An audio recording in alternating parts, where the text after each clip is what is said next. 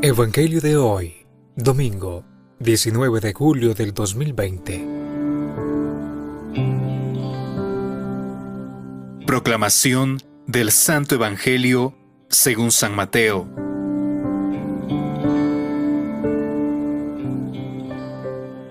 En aquel tiempo Jesús propuso esta parábola a la muchedumbre. El reino de los cielos se parece a un hombre sembró buena semilla en su campo.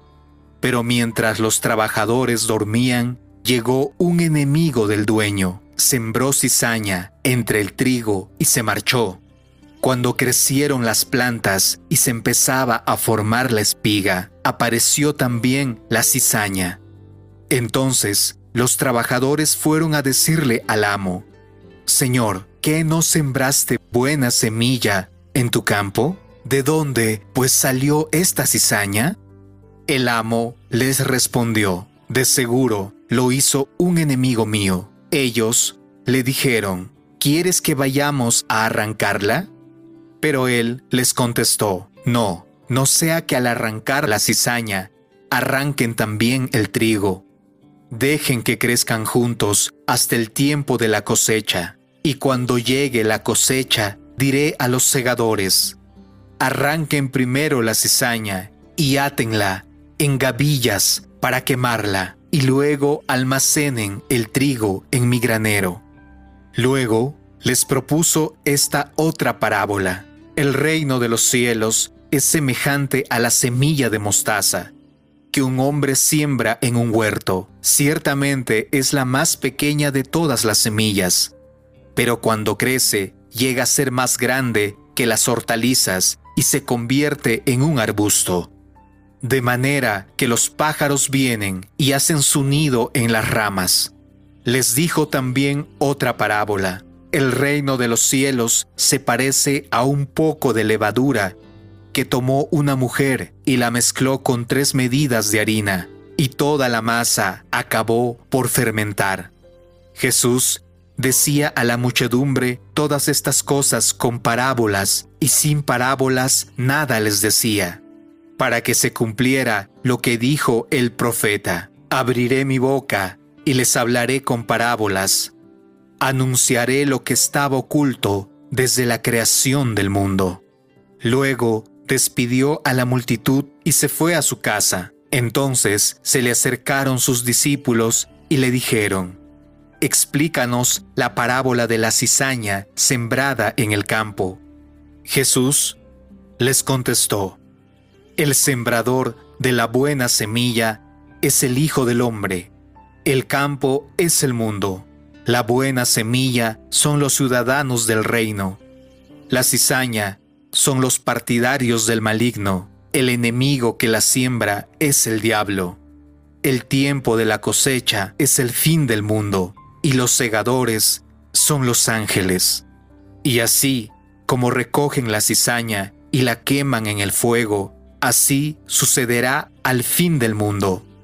El Hijo del Hombre enviará a sus ángeles para que arranquen de su reino a todos los que inducen a otros al pecado y a todos los malvados, y los arrojen en el horno encendido. Allí será el llanto y la desesperación. Entonces los justos brillarán como el sol en el reino de su Padre. El que tenga oídos, que oiga. Palabra del Señor. Gloria a ti, Señor Jesús.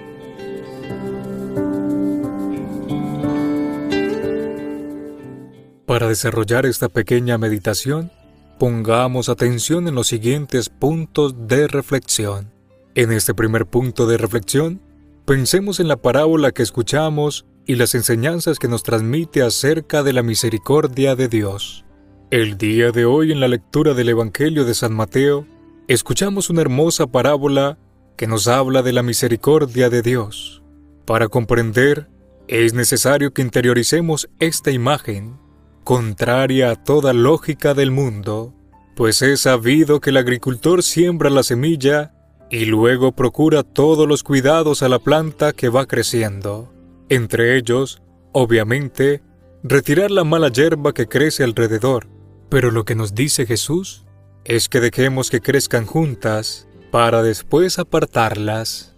El procedimiento de Dios es misericordioso en tal magnitud que no toca el sembrío, ni separa la cizaña del trigo, para no correr el riesgo de dañar las buenas plantas. La lección para nosotros es muy clara. Hemos de aprender de Dios, que es paciente con nosotros y que deja convivir el bien con el mal, con la esperanza que finalmente todos tendrán oportunidad de dar frutos buenos. Él nos deja crecer, nos da los medios para hacerlo. Ahora pensemos en nuestra vida hasta este momento. ¿Hemos sido como el trigo que nutre y da buena semilla? ¿O como la cizaña, que solo contamina los sembradíos buenos? Y ya se nos dice en la parábola, déjenlos crecer juntos hasta la hora de la cosecha. Entonces diré a los segadores, corten primero la cizaña, hagan fardos y arrójenlos al fuego. Después, cosechen el trigo y guárdenlo en mis bodegas. ¿Cuál sería nuestro destino? ¿Nos enviarían al fuego o nos guardarían en las bodegas de Dios?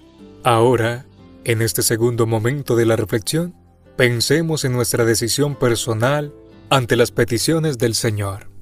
Podríamos preguntarnos si no será demasiado riesgo dejar a ambos crecer, con la posibilidad que el mal ahogue al bien. Esto podría ser posible si Dios no supiera en realidad lo que ha sembrado, Él todo lo hizo bien. Por lo tanto, tiene confianza en que la posibilidad de optar por el bien y dar buen fruto siempre está latente, por lo que vale la pena esperar. Dios todo lo ha hecho bien. Él nos ha creado a todos y sabe de lo que somos capaces. Él espera que todos lleguemos a comprender por quién y para qué hemos sido creados. Para eso nos envía su Hijo Jesucristo, a revelarnos el lugar que nos tiene reservado nuestro Padre y Creador desde siempre. Todos estamos destinados a alcanzar este propósito, porque para eso hemos sido creados. Sin embargo, siendo libres, podemos rechazar el plan de Dios. Ante esta posibilidad nefasta, que haría inútil nuestra existencia, Dios envía a su propio Hijo, Jesucristo, a salvarnos. La misión de Jesús es enseñarnos el único camino que dará sentido a nuestras existencias, alcanzando la vida en abundancia para la que fuimos creados. Esta solo podremos alcanzarla por el camino del amor. El Señor viene a nosotros y nos muestra con su ejemplo el verdadero significado del amor, el amor verdadero como el único medio para alcanzar la resurrección y la vida eterna. El Señor no está dispuesto a que el demonio, el enemigo, se salga con la suya. Es por esto por lo que se arma de paciencia y no extirpa el mal de golpe. Espera que el malo finalmente, con un poco de tiempo, llegue a convertirse y no está dispuesto a perder a aquellos que darán frutos como el precio por eliminar a los malos.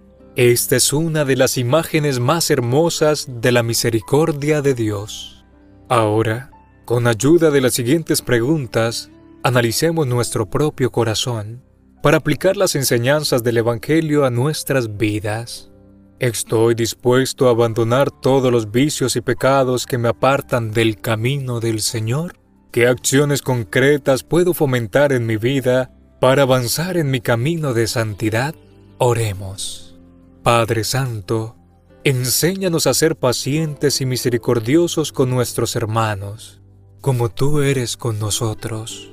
Ayúdanos para que siempre vayamos por el buen camino y que un día podamos llegar a tu presencia para que gocemos de la eternidad a tu lado, que no perdamos las esperanzas como tú no lo haces con nosotros te lo pedimos por nuestro Señor Jesucristo, que vive y reina contigo en unidad del Espíritu Santo y es Dios por los siglos de los siglos. Amén. Que el Señor te bendiga abundantemente en este día, en el nombre del Padre, del Hijo y del Espíritu Santo. Amén.